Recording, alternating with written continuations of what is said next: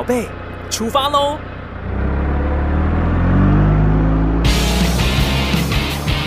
亲子加油站，帮您加满教养正能量。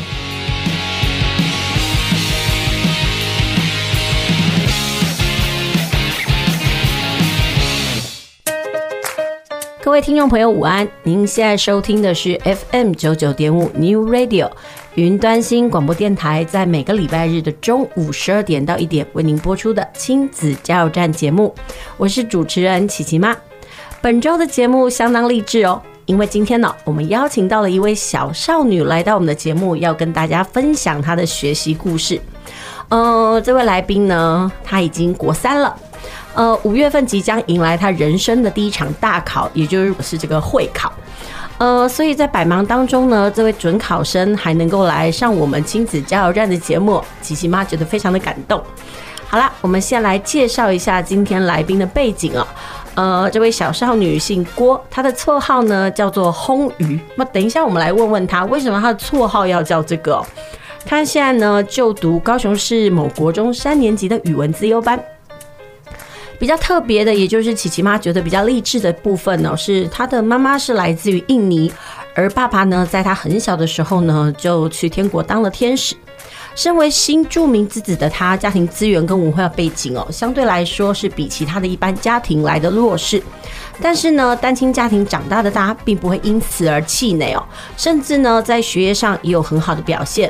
他甚至通过了英文科及国文科的考试，录取了这个高雄市国中的语文资优班，可以说是比一般的孩子还要优秀呢。所以，我们欢迎魟鱼来到我们的节目。嗨，大家好，我是魟鱼。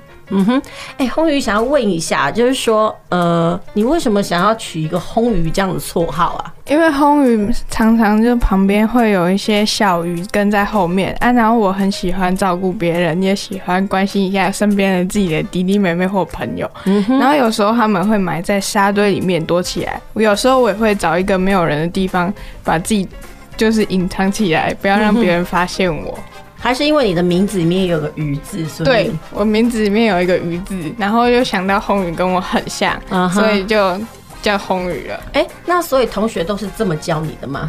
不是，但是我喜欢自己一个人叫自己红鱼，所以很多游戏的名称我就叫红鱼。啊哈、uh，huh. 好，那今天呢来上这个广播节目，是不是人生的第一次？对，感觉怎么样？其实我觉得很期待，很紧张，然后但是很期待。Uh huh. 好，你你期待怎样呢？我期待就是可以透过我的故事分享一下大家对那种新住民子女啊的想法，因为我觉得在这现在社会上对我们这些这群人有太多偏见，甚至对于我们的母亲有很多的偏见，但我觉得事实上有时候并不是如此。嗯哼，好。那我们等一下呢，就会请空余来聊聊关于新著名二代，也就是新台湾之子在台湾的生活适应及求学情况。不过在正式开始分享之前呢，我们先进一段音乐，等一下继续回到我们的聊天室。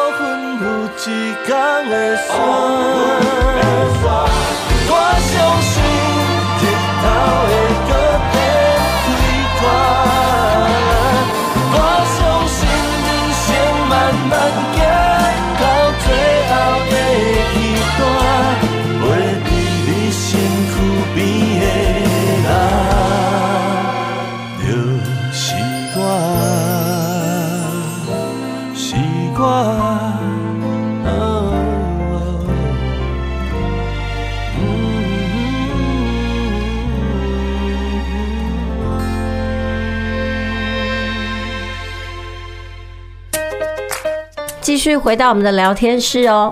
您现在收听的是 FM 九九点五 New Radio 云端新广播电台，在每个礼拜天中午十二点到一点为您播出的亲子加油站节目。今天的节目呢，我们请到了励志少女哦，魟鱼，今年她国三哦，准备要考会考，到我们的节目来聊聊所谓的新著名的第二代。呃，怎么说呢？因为其实魟鱼她妈妈是来自于印尼嘛，但是她说关于这个部分呢。他有话要说，所以琪琪妈也非常的开心呢，能够请他来到节目来，以他自己本身的经验来跟大家分享哦。哎，魟鱼跟大家讲一下哦，就是说，呃，你对于你自己本身就是新著名二代嘛，对，那你觉得在台湾的社会上，哦，大家对于你们通常有什么样子的想法或看法？就是他对台湾的社会对我们的母亲的了解，就是他们都是从落后国家来的，而且可能有时候那个婚姻是用金钱而买来的。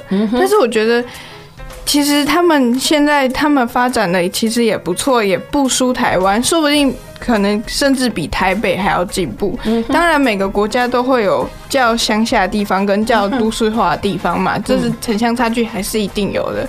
但是，但是总觉得大家现在台湾的人还是觉得我们的母亲就是来自一个，就是感觉像。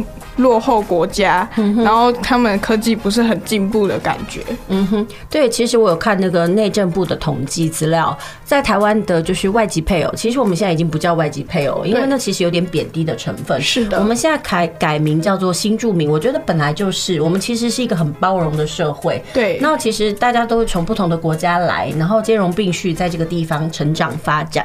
呃，他这里面说，其实我们台湾的这个新住民的配偶啊，大概比例最高的是大陆籍，然后接下来是越南，嗯、然后第三个其次才是您母亲的印尼籍嘛。对对，所以你可以跟我讲一下，就是说，呃，你妈妈从印尼嫁到这边来，就你了解哦，当初是什么原因嫁过来的？其实当初嫁来的时候，其实是妈妈跟爸爸在印尼认识，妈妈那时候是在印尼。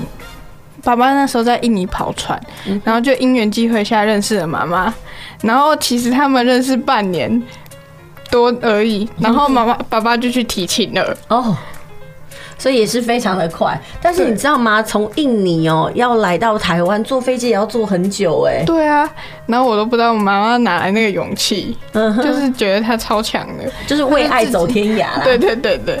对，好，那你可以跟我们大家讲一下，爸爸或呃妈妈有没有在跟你聊起，就是说他跟爸爸当初相识的经过？没有，他不敢聊，他也不想聊，因为那时候听说有点波折。嗯、但是他提亲的时候，他其实也不知道他跟外婆讲，爸爸不不是妈妈不知道爸爸跟外婆讲了什么，反正外婆很轻易的就答应了，可能是因为她是家中的长女。嗯哼。底下有六个嗯哼兄弟姐妹要养，姐姐早点嫁出去，可能外婆负担也比较没有那么大。嗯、我想应该是这样。嗯哼，所以妈妈其实都很少跟你聊到说她为什么呢要嫁到台湾。但是其实就像你讲的哦，很多时候她来不是像我们一般呃在新闻啊或者是接收到资讯那样刻板印象，是呃为了钱的因素。就像你讲的那种爸爸跟妈妈也是自由恋爱的。对对对对。好，那你可以告诉我，就是说呃在你的求学。过程当中哦，一般人呢，呃，对于你是这个新住民二代，会有带着有色的眼光吗？或者是你个人觉得有什么样子的不同吗？其实我觉得应该是说我的个性，所以我同学比较少会对于我有什么偏见。嗯哼。但是其实如果假设这个人比较内向害羞，然后就。可能成课业成绩不是那么好，可能，嗯、然后还有如果又是新住民子女的话，可能第一个大家给他的标签就是哦，因为他妈妈是新住民，嗯、所以可能成绩就不是那么好，这理所当然。嗯哼哼，你个人觉得这件事情会让你不舒服吗？我觉得很不舒服，嗯、但是但是你又不能怎样，嗯哼，我只能做好我自己，证明我自己，像所以，我就是很努力的读书啊，证明其实不是。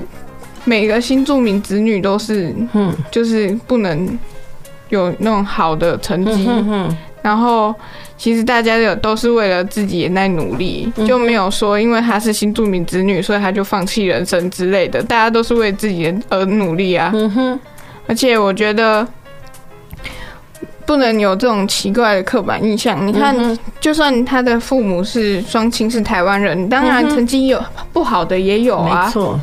所以不能依照这种家长的国籍来分区分这小孩哦。如果这是他的这个成绩不好的话，那就是这件事情就是理所当然的。嗯哼哼。其实我们觉得我们的社会哦，对于呃这个新著名的一代，其实还是带着刻板印象在存活就对了。那其实你刚刚有讲到，因为你个性的关系，所以你比较不会接受到这些事情。呃，那你可以告诉我，就是说，呃，就你知道，你应该在学校，你有认识一些跟你一样是新住民的朋友吗？有，嗯，他们都怎么反映他们在生活上遇到的一些问题啊？他们其实就是走逃避路线哦。怎么说？怎么逃避法？逃避哦，就是可能在人际关系相处上，就是会比较负面。嗯哼，他们几乎都走负面路线，就是比较不愿，就是假设。父母也没有时间太多的时间管他，就是努力上班工作赚钱，养他。所以其实父那种亲子的那种交谈时间其实非常的少。然后有事又不知道跟谁说，然后就会憋在心里，就然后心里就会觉得很不舒服。其实他们也不知道有谁可以求助或谁可以帮忙，对不对？就是像是我遇到问题，我就是会立即去找老师，就觉得老师，我觉得这样子不行。老师，我觉得我最近怎样怎样，我会去自己去找协助的人。但是很多同学他都不会，就是事情发生就让它静静发生，也。就最多就找比较熟的朋友去处理，嗯哼。但是小孩子们一起处一起处理，其实不能把事情处理多多多好。嗯哼。哎、欸，那我想要疑问的是，你怎么会知道要找老师？我也不知道，我从小就是 莫名其妙，就是有事，我第一个想到就是找大人。我妈妈也会跟我说，你有事就一定要找大人。嗯哼，大人比较能够处理事情，小孩子处理根本就无法把事情处理得很好。嗯哼。所以你觉得说，其实家庭给你的支持算是很足够的。对对，哎、欸，那我知道，就是说，呃，你在去年的时候呢，因为你是语文自优班嘛，传统就是要进行这个独立研究，是。所以这个你也会把你个人的经验放在这个独立研究里面吗？会，就是。就是假设这一份资料我看了看，然后再回去问妈妈，然后妈妈就说这份资料其实这样子讲有点奇怪。嗯，其实有时候他们不是这样想的，但是可能台湾人或者是一些资料可能就会显示他们是这样想的。然后就觉得有点偏颇啊，还是有带入一种自己的主观意见在这种文章里面。好，那我们先休息一下，等一下呢，我们再请空宇来聊一聊，就是说，呃，他的独立研究到底研究了些什么？还有呢，到到底在研究的过程当中，他在爬书的这个文献过程当中，他有发现，哎，哪一些是大家对于他们的那种偏见呢？好，我们先休息一下，然后等一下再回到我们的节目当中来，然后请空宇来跟我们聊一聊，他独立研究到底研究了些什么。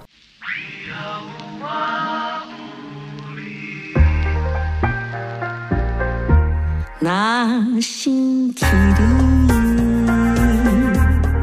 笑眯眯，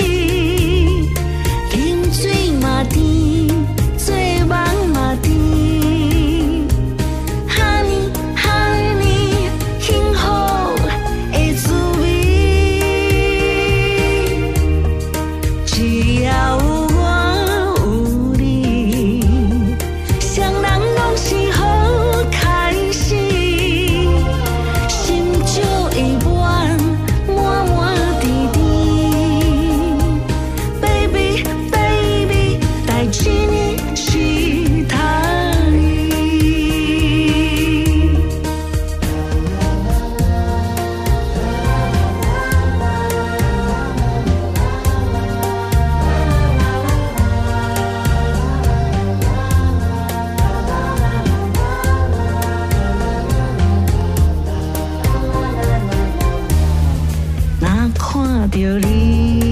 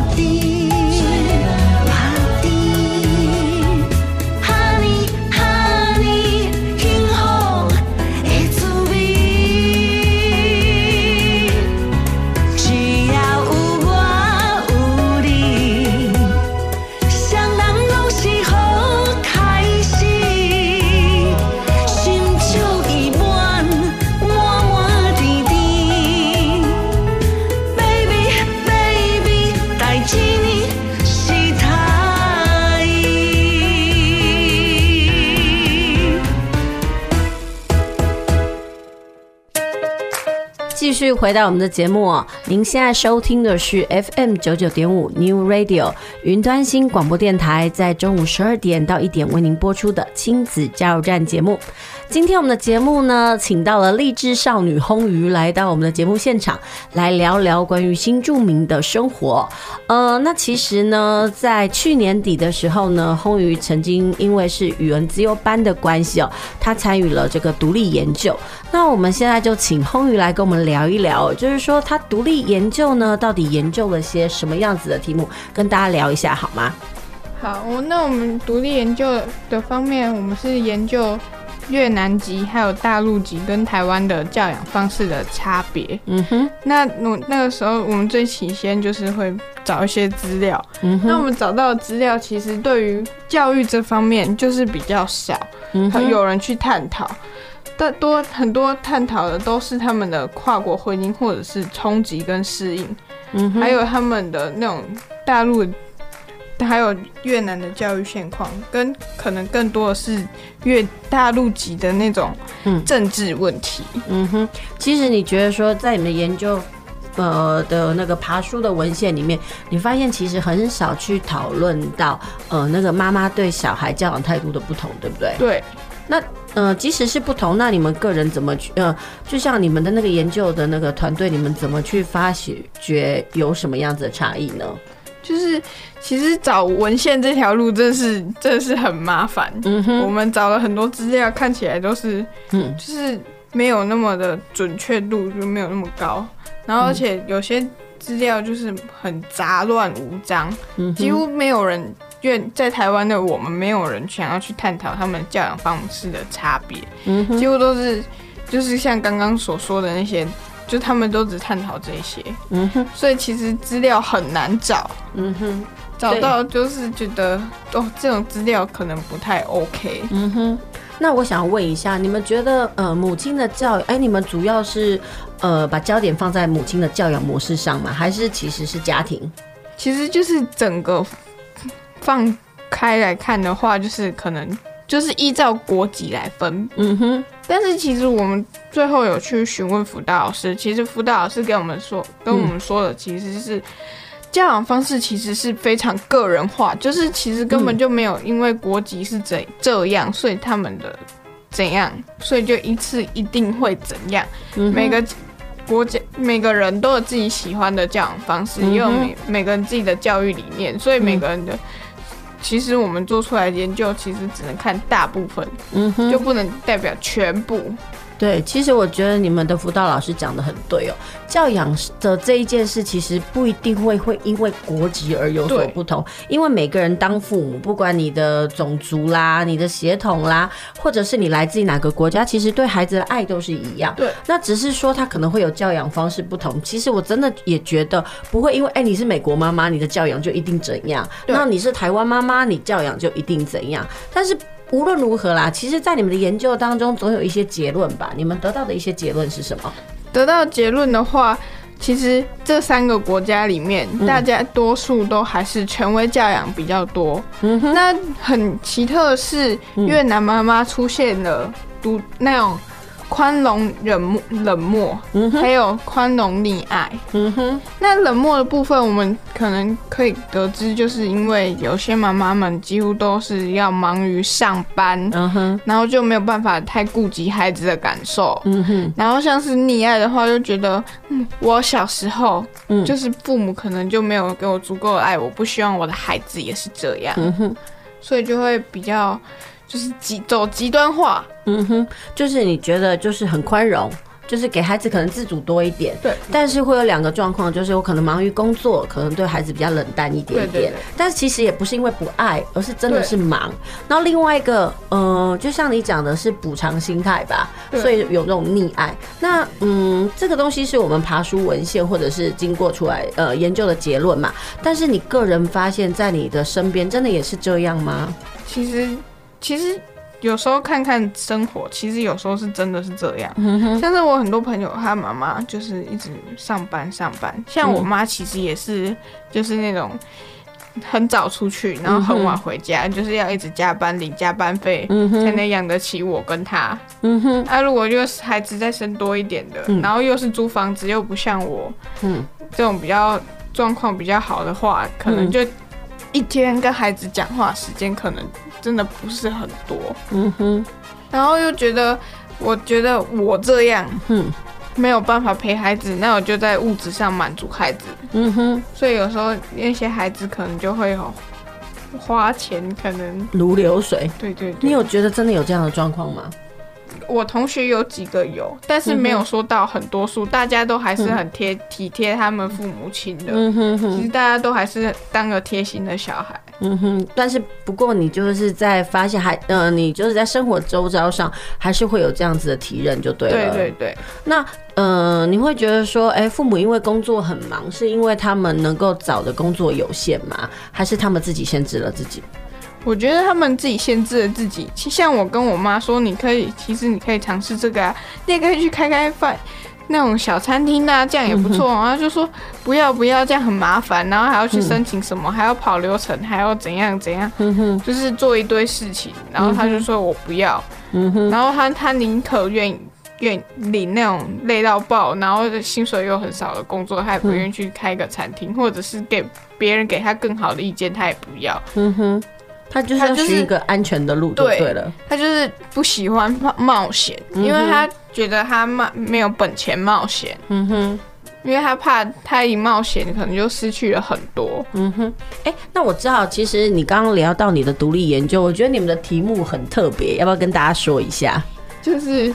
当鱼露与生抽遇到酱油，为什么你们要用这个鱼露、生抽跟酱油这样子来呈现呢？因为我们的主题的初衷就是这这三个嘛，鱼露就是越南嘛，嗯哼，那生抽就是中国嘛，嗯哼，那酱油的话就是台湾嘛，嗯哼，那你看他们连那种调味料都已经非常不一样，更何况是这种、嗯、这种比较大的那种教养方式，嗯哼。所以你发现真的哎、欸，可是这样说起来，你说其实后来的呃结论发现并没有这样子的不同嘛，对不对？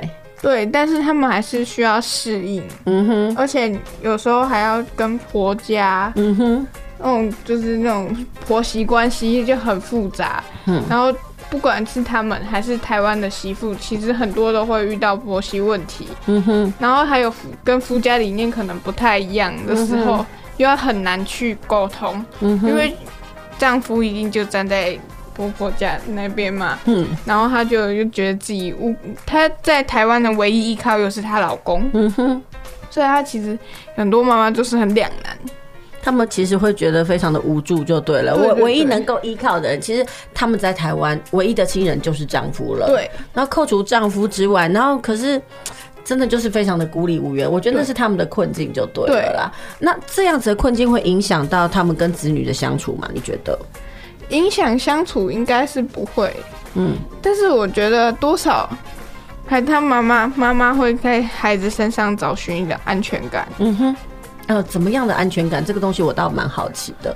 就是那种安全感，就是假设。就是可能爸爸怎样怎样，其实多数的母亲其实比较喜欢找小孩，因为有时候爸爸就是一忙，可能就忘了他。嗯哼。但是其实大家他大家其实都是很需要关心的。嗯哼。那不可妈妈不能自己一个人坚强啊。嗯哼。啊，然后有些爸爸就是更就是长期在外面工作，嗯，就是就只会固定定期拿钱回家，嗯哼，给他，但是就是很孤单，嗯。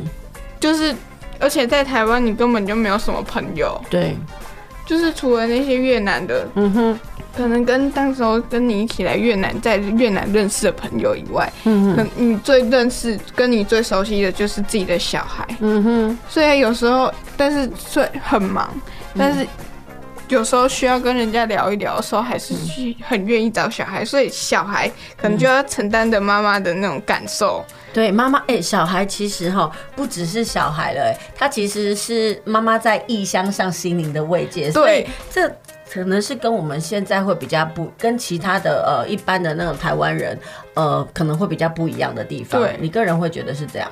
妈妈唯一的依靠，我妈就常常跟我说，我唯一的依靠在台湾的依靠就是你。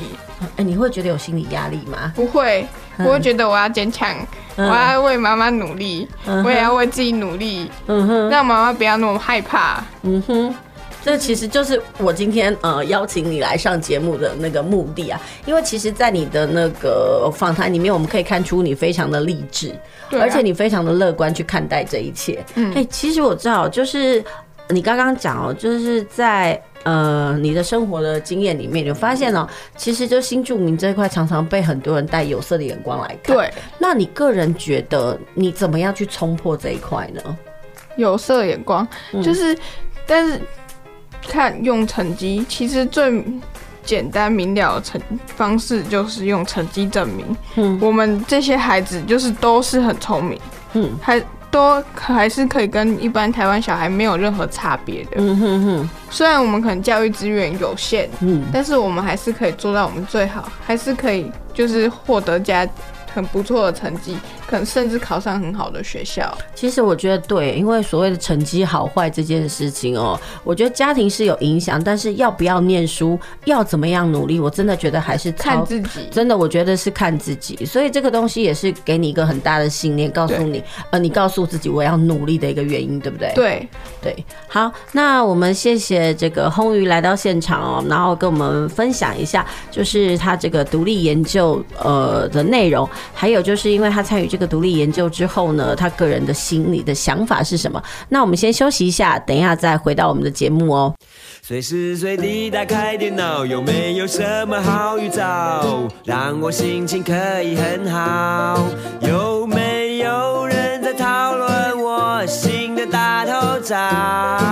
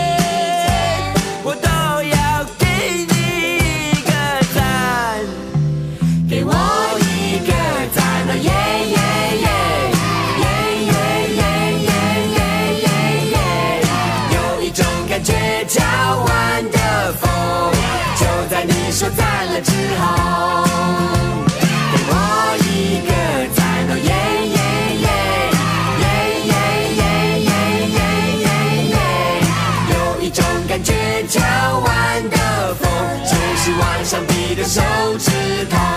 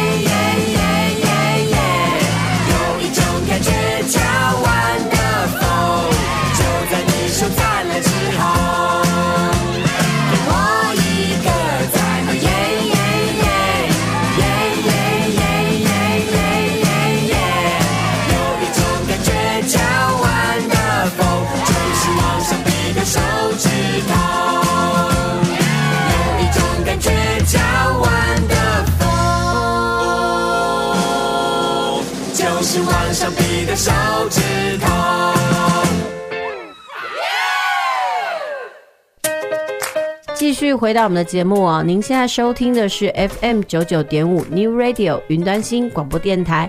在每个礼拜天中午十二点到一点为您播出的亲子加油站节目。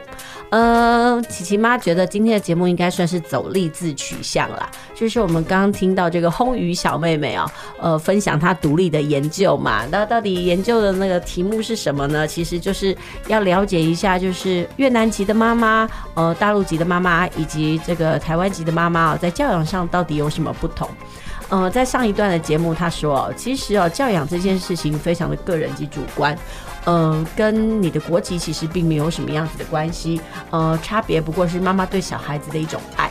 那在这一段的节目呢，我们继续想要请魟鱼来跟我们聊一聊。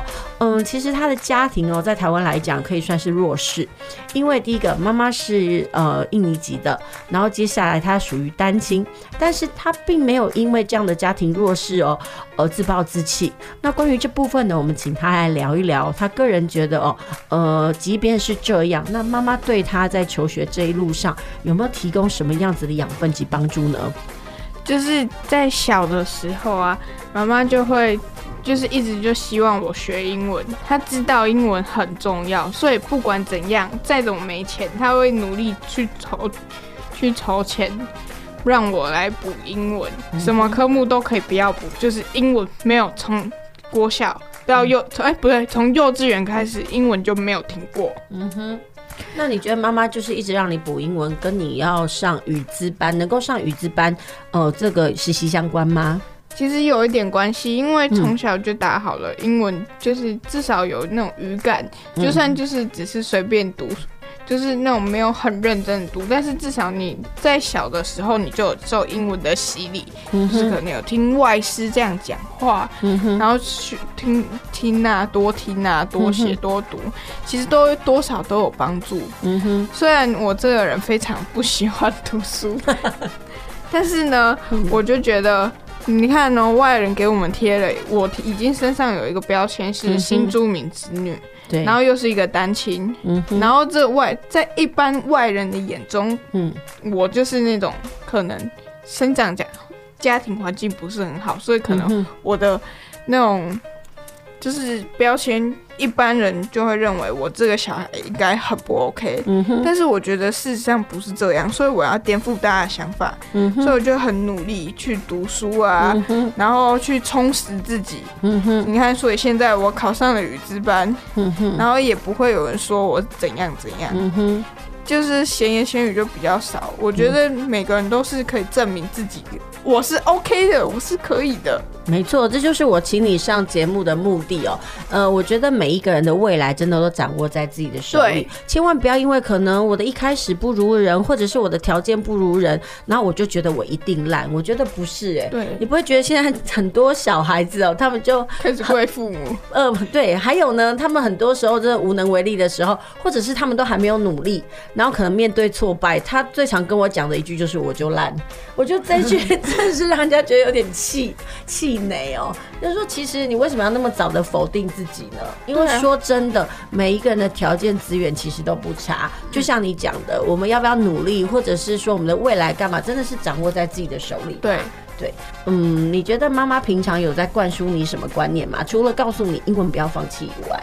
还有不要被人家看不起。嗯哼，他觉得就是认真好好读书，嗯哼，就是用你未来的工作嘛，嗯哼，还有你现在学未来得到的学历去向别人证明，我就是我这个人，嗯哼，可以做到这样子，嗯哼，就是不是你们所想的那样，我其实比你们想的都要好，嗯，都要厉害，都要强。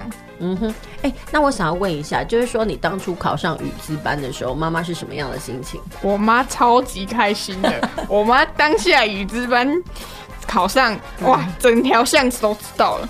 为什么？她她去放送吗？对对对，我开始，哎、欸，来，我跟你讲，我早要给她马上自由班啊，然后就开始四处跟邻居细给讲细给讲，所以整条巷子都知道我上语资班了。嗯哼。那你有觉得可以让妈妈觉得荣耀跟开心这件事情，你有觉得？我我也超开心的，虽然那个时候我不在我妈旁边，呵呵，就是那个时候，其实那个时候有很好笑一点，其实我是在韩国知道我考上语资班的，因为那个时候姑姑就跟我约定，嗯，我如果考上语智班，就去韩国。嗯哼，所以去韩国这个旅程好像已经预定了，我已经可以上自由班的感觉。嗯哼，就是所以你先享受就对了。，对我是先享受，但是事实上我真的做到了。嗯哼，所以那个时候我妈，然后邻居就开始来恭喜你考上语资班，然后就开始四面八方的恭喜。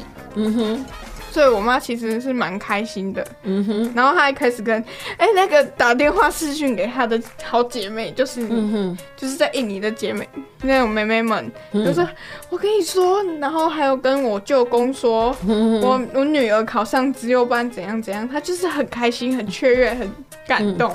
嗯。然后她就说，你看你这一两年为这个语资班哦、嗯。准备，其实还是有收获的。嗯哼，就算你可能，他妈妈都说没有考上没有关系，你知道你在这路程，嗯在准备的路程已经花了很多心思，你一定也学到很多。嗯哼，那你个人觉得呢？其实你当初在考的时候，你有觉得自己会上还是不会上？其实我是觉得上不上不是重点，重点是我在路上学到很多。嗯哼，然后就是，其实有时候有些逻辑思考是在那个时候灌输的，就是就是奠定基础的。嗯哼，那就是你个人讲一讲，就是说，呃，上了语资班之后，跟其他一般的求学经历有什么不一样？其实差很多。嗯就是只有班老师其实都是用提问提问，就是让你的脑袋一直转，一直转，一直转，一直转，一直转，然后一直思考。然后我们国一国二的时候会有语言语言表达课，就是你会要跟外师讲话。对，第一开始第一天上那堂课，我都是用手语，嗯我就是用我的身体来展现给外师知道我想干嘛。我真的不敢说，嗯，不敢开口。嗯到现在我看到外师，就算我的英文能力可能还不是那么的可以，就是流利的沟通，至少我不会怕。我还我就会很乐意去跟老师，就是只随便讲一两句啊，问候啊，关心啊，就是比较没有像以前那么单向，就是嗯可能就是英文会讲，可能有想到，但是就是不敢说出来。嗯哼，我觉得什么事情都是你做了就放放心去做，所以我就是就是这第一次不敢讲，嗯。第二次上那堂课的时候就开始跟外外师就是用很破烂的英文，然后就比较敢说出自己的意见。嗯哼，然后在自由班就是你要一直想，老师就会问问题，嗯一直问嘛。那你要表达你这意见，老师可能会说你觉得这个怎么样，这个怎么样。然后我们上台机会又比别人多，嗯就是要去宣传一些事情的话，就是嗯很多人都要说啊，嗯，做啊，然后就要听你说，嗯然后所以我就会觉得我在语资班学到的就是不要怕，就是冲啊，就是你讲，不要怕犯错，就是你就说，说错了也没有关系。嗯哼。其实呢，语资班给你的涵养，其实并不是只有班的那个光环，而是其实你真的觉得在那一个学习的过程当中，嗯，获益匪浅的是你自己就对了。对其实也颠覆了你一些学习的想法，对不对？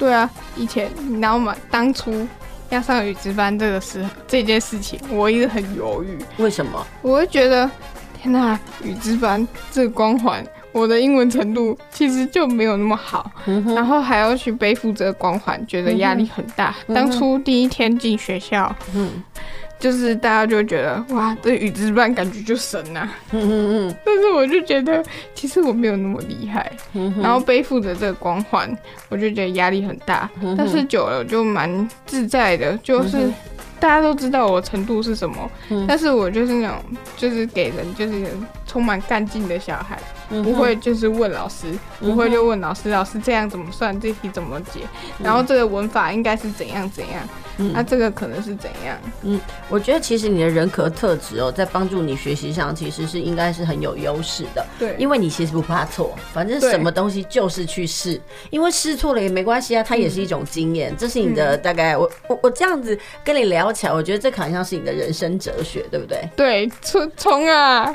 不要怕错，反正错了就错了，错了就改嘛。嗯哼，反正就是就是反正都是，嗯哼，不要怕错，对，我们非常谢谢这个轰鱼来到我们节目现场，跟我们大家分享，就是说他的冲冲冲哲学，因为什么东西就是去试嘛，对不对？好，那我们先休息一下，进一段音乐哦，等一下再回到我们的节目现场。那我们来听轰鱼来聊一聊，就是说其实他在这一路的求学过程当中，其实一路上贵人不少。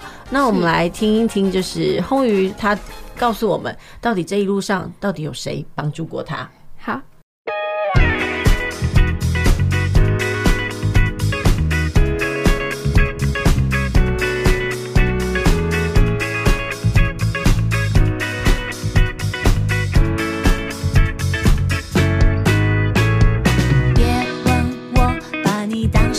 好。继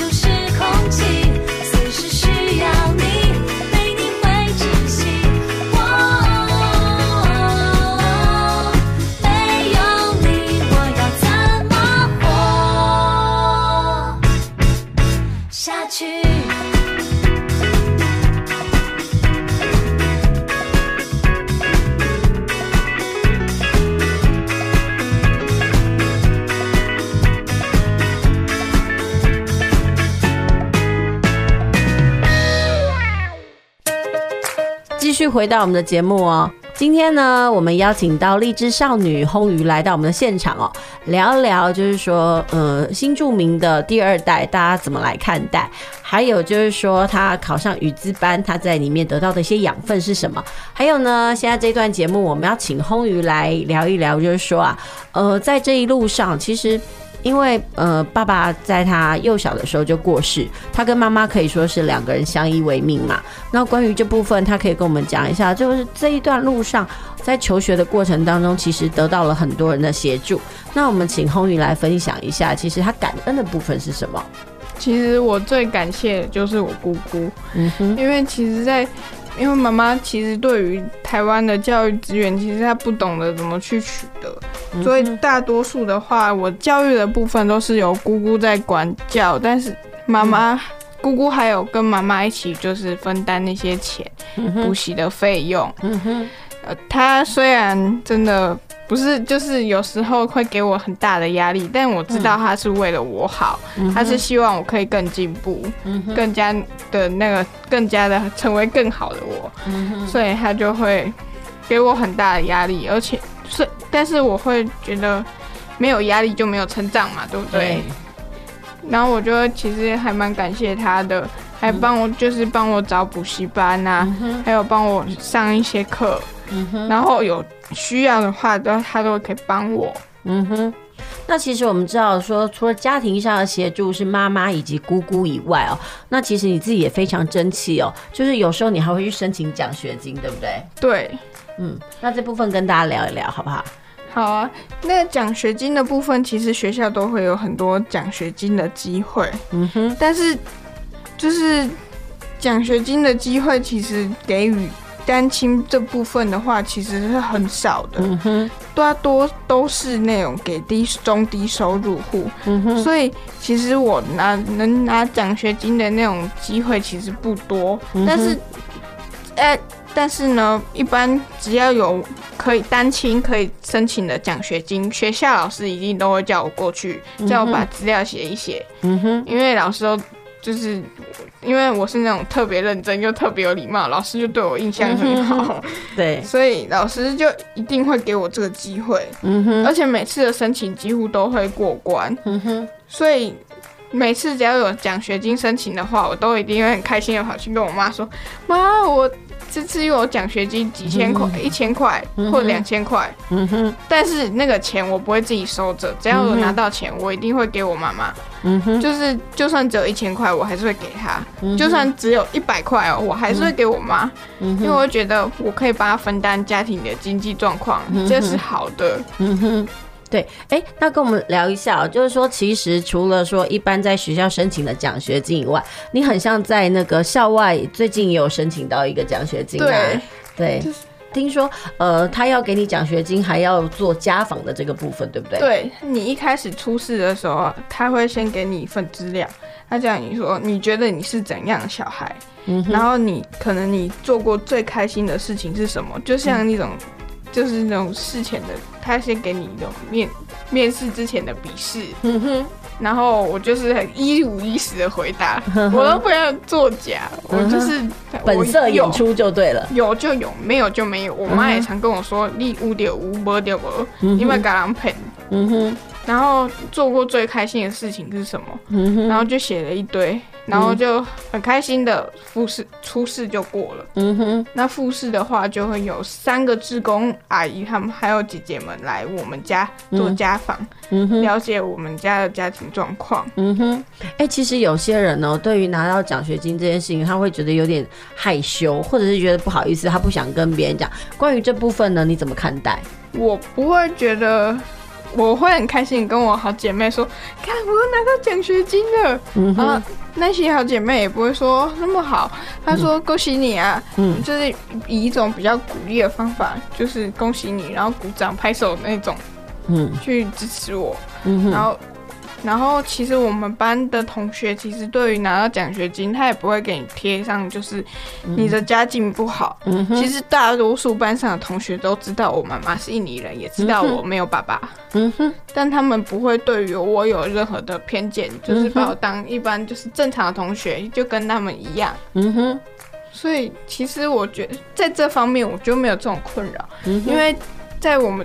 在我的那个班级里面，班上不会给我贴这种标签。嗯哼，然后所以我们拿到奖学金，我可以很开心的跟大家分享。嗯哼，虽然大家都很白目说，说分我一点，分我一点。我说不行，都是要给我妈的。但是我知道他们就是不是故意的，嗯哼。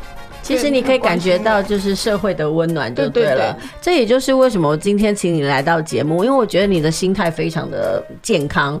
你并不会因为说，哎，我妈妈是那个所谓的新住民，也不会觉得说，哎，我从小没有爸爸，我就觉得啊好害羞，或者是觉得自己输人家什么。相反的，你非常的励志，你觉得人生的一切可以靠自己冲出来，对不对？对啊。而且讲实话，这一路上有很多人帮你，你也是心存的感谢。对，这也是呃。